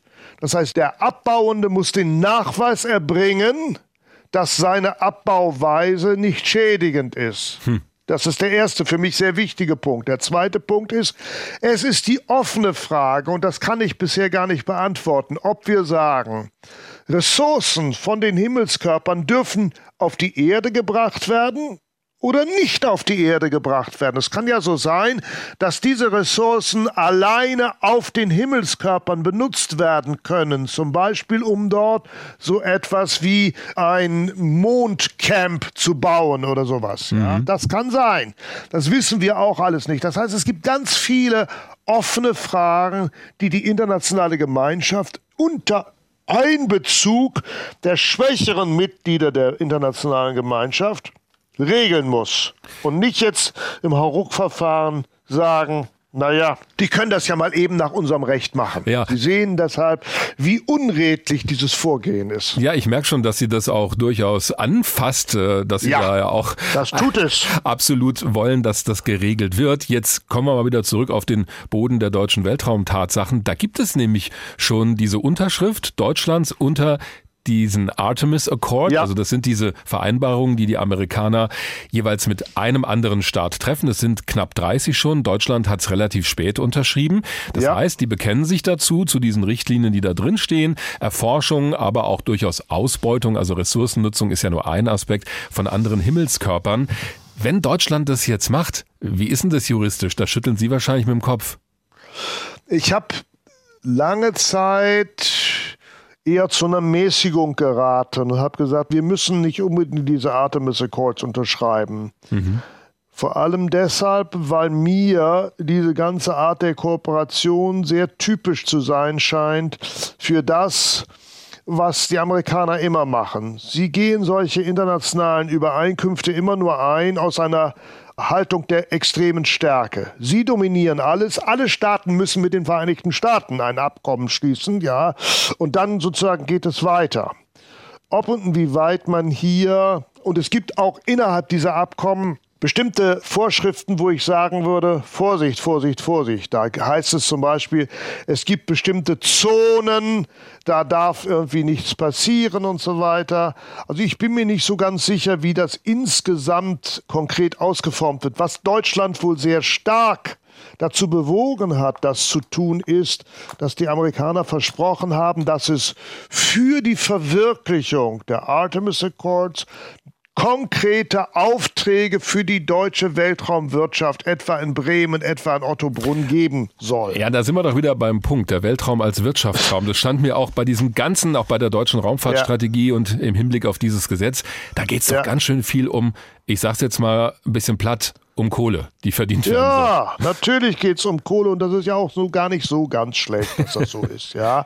Aber genau das ist Gold Rush on the one hand, also Goldrausch auf der einen Seite, aber das muss vernünftig bleiben. Das darf nicht das, was wir auf der Erde immer schon falsch gemacht haben, alles zerstören, was mhm. drumherum ist, nur weil man unbedingt sozusagen an die Ressourcen heran möchte. Und davor möchte ich warnen. Und ich glaube, das sind sehr berechtigte Anliegen, dass wir davor warnen. Wobei manche gesagt haben, bei diesen Artemis Accords, dieser Ressourcenabbau ist ja nur ein kleiner Teil. Da geht es viel um Kooperation bei der Forschung, Austausch von wissenschaftlichen Daten. Das ist doch erstmal in Ordnung. Ja, das mag so sein. Das mag so sein. Ich hoffe, dass tatsächlich in der konkreten Praxis es sich auch so ausspielt, dass es im Wesentlichen um entsprechende wissenschaftliche Forschung geht, mhm. sowie ja auch die Weltraumstationskooperation, die auch unter starker Führung der Vereinigten Staaten stattgefunden hat, ja bislang in der Tat eine Kooperation gewesen ist, die in der Tat sich als Kooperation erwiesen hat, weitestgehend und nichts irgendwie Schädliches hervorgebracht hat. Wir werden sehen. Ich bin insgesamt noch so ein bisschen grundskeptisch. Das ist deutlich rauszuhören und Sie haben ja immer wieder gesagt, das muss international geregelt ja. werden, also mit vielen Staaten. Da sehe ich jetzt erstmal nur die Vereinten Nationen, die das tun könnten, oder sehen Sie noch jemand anderen? Naja, gute Idee einerseits, andererseits. Ähm, die haben es ja bislang auch nicht hingekriegt. Ja, gibt es sehr viele Schwächen auch des UN-Systems. Das bisherige UN-Weltraumrecht hat sich nicht so richtig als wirksam erwiesen. Die UN sind nicht in der Lage, dieses Recht zu verschärfen. Es wäre dringend erforderlich, dies zu tun, da das Recht so allgemein gehalten ist, dass selbst ich, der ich insgesamt äh, schon äh, sehe, dass äh, juristische Regeln allgemein bleiben müssen, denke, da könnte man eine gewisse Schärfung mal reinbringen. Hm. Also ich bin nicht so fürchterlich angetan von dem, was wir da haben. Und insofern denke ich, da könnte mal eine Schippe Konkretisierung schon draufgelegt werden. Und vielleicht auch eine neue Institution gründen. Also ich will jetzt nicht sagen, die Vereinte Föderation der Planeten wie bei Raumschiff Enterprise, aber irgendjemand, der vielleicht mehr durchregieren kann als die UN, die ja, wir sehen das ja auch bei anderen Konflikten, Konflikten auf der Welt, die ja immer wieder sich selbst auch im Weg stehen durchaus. Durch die Art und Weise, wie sie nun mal zusammengesetzt sind. Ja, trotzdem, Sie müssen einen Punkt sehen. Wenn wir eine durchschlagskräftige internationale Organisation wollten, ginge dies nur, wenn die Staaten Souveränitätsrechte an diese Organisation abtreten würden. Mhm. Das sehe ich aber nicht. Meinen Sie die Vereinigten Staaten, meinen Sie Russland, meinen Sie China, würden freiwillig Rechte abtreten? Das ist aber Traumwelt, ja. Da passiert gar nichts in diese Richtung. Das heißt, wir müssen sozusagen mit den kärglichen Erträgnissen dessen leben, was realistisch möglich ist. Wir dürfen nicht uns in irgendwelche Tagträume verlieren, dass das, was wir haben, ist so schlecht wie das, was wir ermöglichen. Das ist traurig, aber es ist so um mal so ein Fazit zu versuchen, nach all dem, was Sie gerade geschildert haben, auch die ganzen Streitigkeiten, die es da gibt oder auch die unterschiedlichen mhm. Interessen, da komme ich jetzt an und wedel mal mit so einem nationalen deutschen Weltraumgesetz. Ja. Könnte ich mir vorstellen, das interessiert sonst keinen. Naja, es könnte Unternehmen interessieren, die im Zusammenhang mit Deutschland was machen wollen, denen da entsprechend was versprochen worden ist. Die könnten da Interesse dran haben, tatsächlich. Mhm. Und insofern würde ich auch versuchen, jetzt den wenigen Elan, den der deutsche Gesetzgeber vielleicht doch noch hat, jetzt nicht ihm aus den Segeln zu nehmen, sondern zu sagen, macht hinne, es lohnt sich immer noch. Sie als Jurist müssen sich ja auch immer damit beschäftigen, was passiert, wenn zwei sich streiten oder drei. Wer würde denn eigentlich Streitigkeiten im Weltraum klären? Es gibt ja keinen Weltraumgerichtshof. Nein, es gibt keinen Weltraumgerichtshof. Wenn es sich um staatliche Streitigkeiten handelt, können diese staatlichen Streitigkeiten von einem der Staaten vor den Internationalen Gerichtshof gebracht werden. Und vorausgesetzt, der andere Staat hat die Rechtsprechung des IGHs anerkannt, kann dann der IGH auch zuständig sein. Oder wenn es sich um Unternehmen handelt, kann das im Wege sozusagen der Arbitration äh, gemacht werden, indem sozusagen ein Neutraler gesucht wird und mehrere neutral, neutrales Schiedsgericht angerufen wird und man entsprechend äh, hier äh, zu einer Streitschlichtung kommen kann. Professor Stefan Hobe, Direktor des Instituts für Luftrecht, Weltraumrecht und Cyberrecht an der Universität in Köln. Haben Sie vielen Dank fürs Gespräch und für diesen Ausflug in die Weltraumjuristerei. Das sind ja schier unendliche Weiten tatsächlich. Ich bedanke mich sehr bei Ihnen für dieses sehr interessante Gespräch auch von meiner Seite.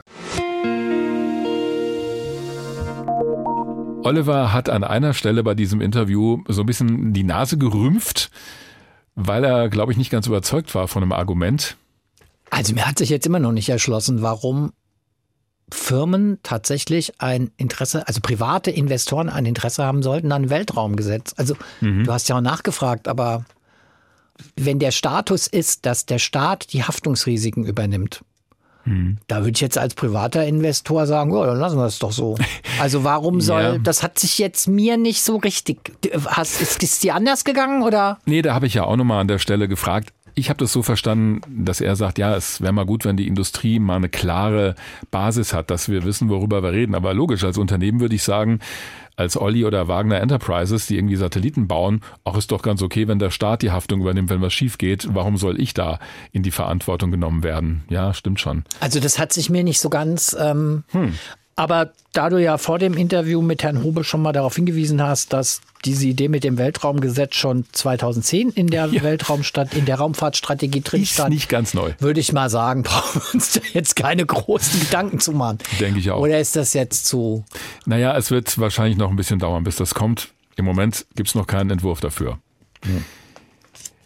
Strich drunter, was lernen wir aus dieser Strategie? Ich finde ja, die Zeit der Träumereien scheint vorbei zu sein, zumindest von offizieller politischer Seite, was die Raumfahrt angeht. Ich finde, das ist sehr stringent auf Nutzen und die wirtschaftlichen Aspekte formuliert. Also mir fehlt da die Faszination für die Raumfahrt, habe ich glaube ich schon fünfmal gesagt im Laufe dieser Folge. Also neue Dinge zu erforschen, zu erfahren, das Unbekannte zu ergründen. Da wird dann immer auf internationale Zusammenarbeit hingewiesen, aber das ist mir ein bisschen zu wenig alleine. Es liest sich eher so, als ob Deutschland vor allem so ein Zulieferbetrieb sein wird, was den Bereich angeht. Und hm, ich meine, wir haben das immer gehabt, also Deutschland als Teil von internationalen Projekten und natürlich geht da über die ESA mehr. Aber ich hätte mir schon gewünscht, Zitat von einem Astronauten, einer Astronautin oder auch mal von einem Raumfahrtingenieur, einer Ingenieurin, der oder die konkret an irgendwas arbeitet, um klar zu machen, ja, worum geht's denn da am Ende? Weil ich kann ganz viele tolle Studien und Zahlen hinwerfen. Ich weiß nicht, ob das dann jemand wirklich begeistern wird und ich weiß auch nicht, ob wir so eine Faszination hinkriegen. Und dazu, um das ein bisschen zu untermauern, das Argument, es gab gleich eine Reaktion vom Arbeitskreis Raumfahrt der kleinen und mittelständischen Unternehmen, gerichtet an den Bundeskanzler, einen offenen Brief. Da steht natürlich auch drin, ja, Deutschland muss mehr Geld ausgeben für die Raumfahrt. Aber interessant finde ich, jetzt die Begründung hier hinten, da steht nämlich, Raumfahrt weckt Begeisterung und erzeugt eine positive Strahlwirkung auf andere Bereiche. Heute sind es allerdings andere Themen in der Raumfahrt, die in den Vordergrund gesetzt werden müssten. Was früher die Mondlandung oder die ISS war, ist heute Kommunikation, Erdbeobachtung und Sicherheit. Punkt. Und da mache ich mal ein ganz großes Fragezeichen dahinter, weil ganz ehrlich, ob jetzt jemand fasziniert ist von einem neuen Kommunikationssatelliten und sagt, wow, Nee, die Leute wollen von den Astronautinnen und Astronauten wissen, wie ist es denn da oben? Die Menschen, die vom Mond zurückgekommen sind, werden ja nicht gefragt, ja, was für eine Form von Mondgestein habt ihr da gesammelt, sondern die wollen wissen, wie war das denn, von dort oben auf die Erde zu schauen? Also der menschliche Faktor, die Faszination für dieses Ganze. Oder auch, wenn du mit einem Ingenieur redest und fragst, was fasziniert dich an deiner Arbeit, an dem und dem Satelliten? Das ist das, wo Leute anknüpfen können. Ich glaube, sie können weniger anknüpfen an Zahlen, Daten, Fakten, die in solchen naja. Dokumenten stehen. Also erstmal, das habe ich, glaube ich, an anderen Stellen in dem Podcast schon des Öfteren gesagt, das klingt jetzt auch ein bisschen böse, aber eigentlich meine ich so, hm. wie Astronauten auf dem All auf die Erde schauen. Das haben wir jetzt schon zigmal gehört. Hm. Und irgendwann mal ist für mich diese Erzählung, sorry, das ist dann halt auch mal auserzählt. Vor allen Dingen, wenn man sich anguckt, dass Raumfahrt halt echt ein sehr, sehr teures Unterfangen ist. Also von daher, ich finde das wirklich ja, wir haben das schon ein paar Mal gehabt. Ich finde das so sehr oldschoolig. Mhm. Immer wieder mit der und dann, was uns Astronauten von dem Blick auf die Erde erzählen, das haben wir jetzt schon echt mehrfach gehört. Für mich trägt es dann auch irgendwann mal nicht mehr. Aber da haben wir zwei auch wirklich einen unterschiedlichen Blick drauf. Na klar. Die Begeisterung für technische Innovationen, für technische Erfindung, für Erfindergeist, da spricht diese Raumfahrtstrategie überhaupt nicht dagegen. Ganz im Gegenteil. Ähm, es ist nur ein anderer Fokus. Es ist nicht mehr der Mensch im All, der auf den blauen Planeten guckt, sondern es geht wirklich um Klimawandel, Erdbeobachtung, Kommunikation. Da steckt ja wahnsinnig viel technisches Innovationspotenzial dahinter. Mhm. Und ich denke, dass das nach wie vor diese Faszination, also der tut diese Raumfahrtstrategie nun gar keinen Abbruch, ja. Da ist halt zu wenig, finde ich, drin, wo das auch mal so ein bisschen mit Leben das, gefüllt naja, wird. Naja, gut, aber. Aber okay. Also, Müssen uns ja nicht einig sein. Die Raumfahrt ist einfach irdisch geworden. Mhm. Und das tut der Raumfahrt, glaube ich, auch ganz gut, weil äh, so dieses, diese Frage, ja, wozu brauchen wir das denn alles auf der Erde? die kannst du heute halt wirklich sehr, sehr einfach und sehr klar beantworten. Und das rechtfertigt aus meiner Sicht halt auch diese gigantischen Beträge, mhm. die da drin stecken. Das ist halt einfach kein billiges Unterfangen, ja. Und von daher finde ich, in dem Punkt finde ich das absolut ausreichend, was die Raumfahrtstrategie, da finde ich das von selber mal gesagt, stringent. Mhm. Finde ich das absolut, trägt es für mich. Absolut. Es ist mir, habe ich auch an ein paar Stellen schon gesagt, an einzelnen Punkten dann vor dem Hintergrund, dass Deutschland halt auch im Europäischen Verbund, wie gesagt, im ESA-Etat der größte, der größte Beitragszahler, ist es mir manchmal ein bisschen zu unambitioniert. Da finde ich, könnte man schon ein bisschen mehr Eigeninitiative einbringen. Auf der anderen Seite dann so eine Stelle wie mit Ariane 6 beziehungsweise eine mögliche Ariane 7. Das wollen wir dann mal als Wettbewerb ausgeschrieben haben. Ist dann schon auch echt schon politisch eine ziemliche ein Bombe. Ja, ja, ist schon ist eine ziemliche Hammer. Da findet man dann plötzlich doch sehr dezidiert auch den Anspruch, den politischen Anspruch. Mhm. Den hätte ich mir an ein, zwei anderen Punkten auch gewünscht. Aber nee, Strich drunter. Das leuchtet mir sehr ein. Mhm. Diese Strategie kann ich sehr gut nachvollziehen, leuchtet mir sehr ein. Zumal ich auch sehr interessant fand, was Andrea Hotter von der Hans-Seidel-Stiftung gesagt hat. Das ist wirklich so ein Querschnitt, mhm. wo man nur wirklich mal so schlaglichtartig drauf und die konkreten Umsetzungen folgen dann ja noch. Stichwort Weltraumsicherheitsstrategie. Da Von daher ja. passt für mich. Sorry.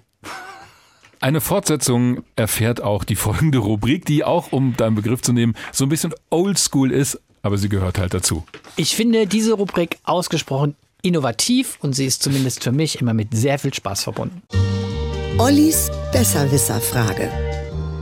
Wir bleiben natürlich, wie du dir sicher denken kannst, beim Thema Politik und Raumfahrt. Ei, ei, ei. Ja? Mhm. Und schauen noch mal ein bisschen auf das Thema Geld.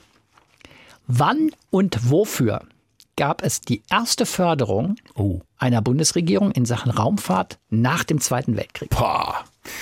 Das ist schwierig. Ich hätte jetzt aus dem Stegreif gesagt für den ersten deutschen Satelliten Azur 1969, aber das ist ein bisschen spät. Es Zu spät. Ja, es müsste gewesen sein für, heute heißt es DLR, für das Deutsche Forschungszentrum für Luft- und Raumfahrt, DFVLR. Und das das muss dann in den 60er Jahren gewesen sein. Gar das nicht so schlecht, aber trotzdem falsch. Dachte ich mir schon, wahrscheinlich stimmt es vom Zeitraum her nicht.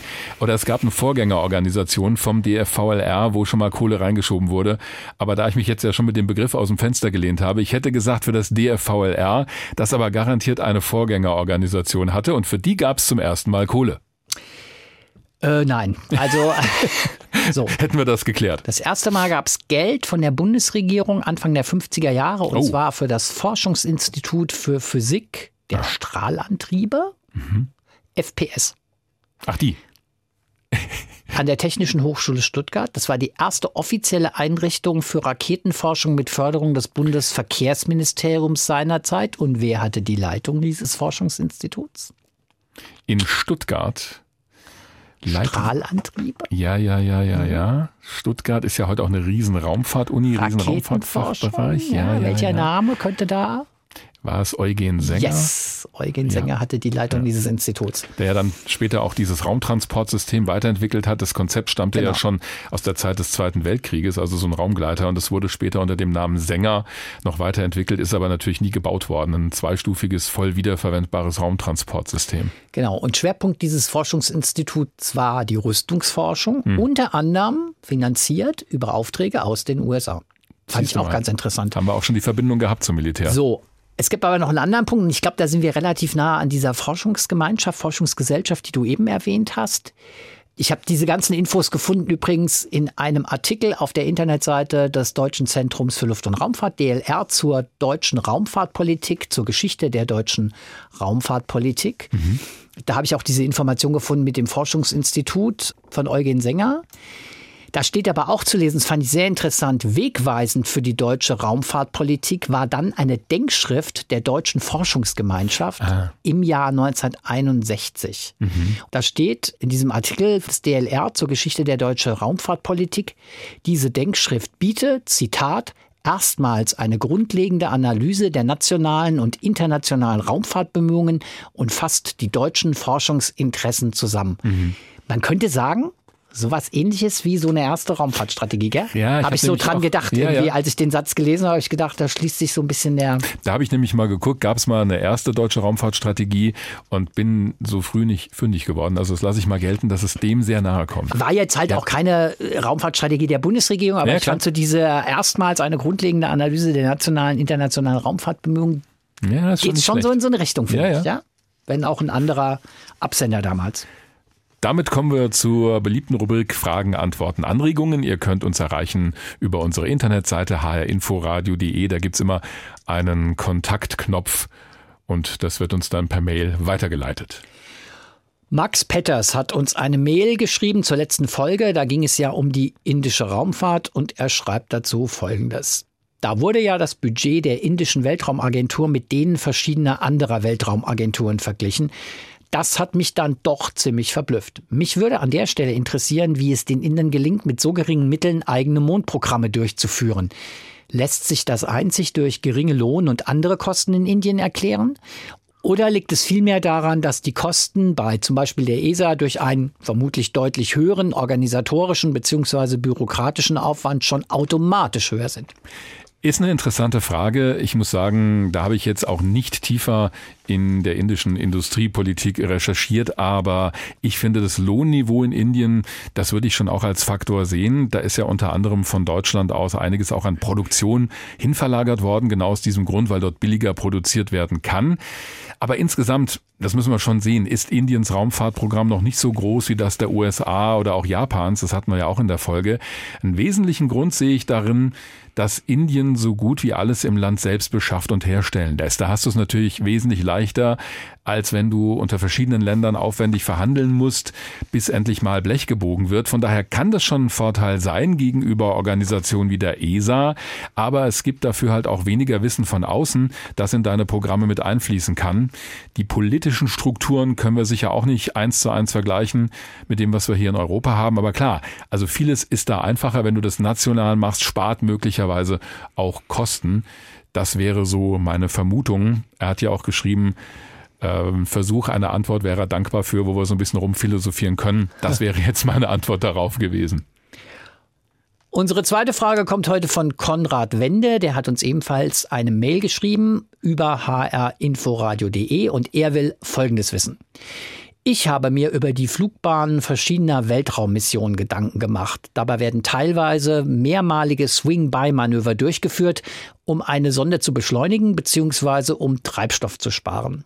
Nun ist es doch so, dass man bei einer Mission ins Innere des Sonnensystems die Orbitalgeschwindigkeit erhöhen muss. Ich bin da schon raus. Ist aber richtig. und wenn man Richtung Mars oder Jupiter fliegt, muss die Orbitalgeschwindigkeit verringert werden.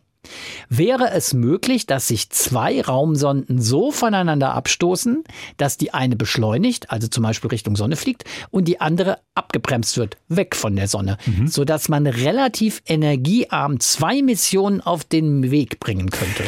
Also da sind so ein paar Fragen drin. Kurze Erläuterung erstmal, wohin muss ich Schub geben, um zur Sonne beziehungsweise zu den äußeren Planeten zu fliegen?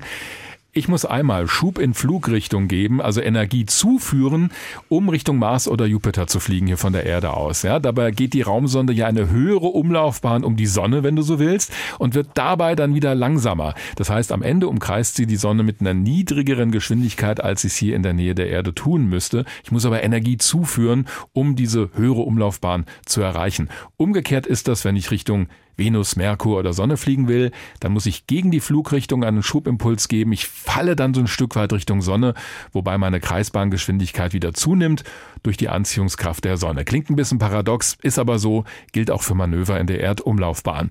So und zu seiner Frage, können sich zwei Raumsonden voneinander abstoßen, sodass die eine Richtung Sonne fliegt und die andere weg von der Sonne? Ich sag nee, das geht nicht, weil die Masse dieser Sonden viel zu klein ist, um überhaupt einen nennenswerten Einfluss zu haben auf die Geschwindigkeit. Diese Swing-by-Manöver werden ja bei Vorbeiflügen an Planeten durchgeführt und je nachdem, wie ich den Planeten anfliege, unter welchem Winkel und so weiter, beschleunige ich relativ zur Sonne oder ich bremse ab durch die Gravitation des Planeten. Die ist natürlich extrem hoch und nur so kann das funktionieren. Wenn ich es mit Hilfe einer Raumsonde machen würde, müsste das schon eine sehr große Raumsonde sein. Also das mit der Idee mit den beiden Raumsonden, das klingt ein bisschen so, als würde ich mit meinem Fahrrad um dein Auto rumfahren und ja. würde danach erheblich an Geschwindigkeit gewinnen. Und das ist dann irgendwie doch so ein bisschen... Bisschen schwierig, wobei es schon die Idee gibt eines sogenannten Gravitationstraktors. Also wenn ich ein relativ massereiches Raumschiff neben einen nicht allzu großen Asteroiden bringe und bei diesem Raumschiff ein elektrisches Triebwerk an Bord habe, dann kann ich mit der geringen Anziehungskraft der Wechselwirkung der beiden diesen Asteroiden über eine lange Zeit von der Bahn ablenken. Das ist aber nur möglich, wenn es um sehr lange Vorwarnzeiten geht und so weiter. Ist wahrscheinlich jetzt ein bisschen weit in die Zukunft geblickt. Wir weisen immer wieder gerne hin auf andere Podcasts in der ARD Audiothek und das tun wir auch heute wieder. Wenn ihr Lust habt, mal ein bisschen in die Zukunft zu schauen, das haben wir ja heute auch gemacht, in der Raumfahrt, dann klickt doch mal den Podcast der Kolleginnen und Kollegen der Tagesschau-Redaktion an. Der nennt sich mal angenommen, der Zukunftspodcast. Da werden immer so Gedankenexperimente durchgespielt, was denn mal passieren könnte, wenn sie Wirklichkeit werden. Um zum Beispiel mal zu fragen, autofreie Städte, was dann? Oder auch Wirtschaft ohne Wachstum, was dann? Fragezeichen. Raumfahrt ohne Geld. Was dann? Was dann? Raumfahrt ohne Strategie. Soweit unser Ritt heute durch die deutsche Raumfahrtstrategie mit meinem Fazit. Mehr Faszination, Baby, wäre gut gewesen. Aber Olli sagt, es passt schon. Olli sagt, es passt schon. Und nickt tonlos ins Mikrofon. Damit verabschieden wir uns bis zur nächsten Folge. Bis dahin habt eine gute Zeit. Macht's gut. Weltraum Wagner. Der Podcast des Hessischen Rundfunks zum Thema Raumfahrt. Mit Dirk Wagner und Oliver Günther. Immer am letzten Dienstag im Monat.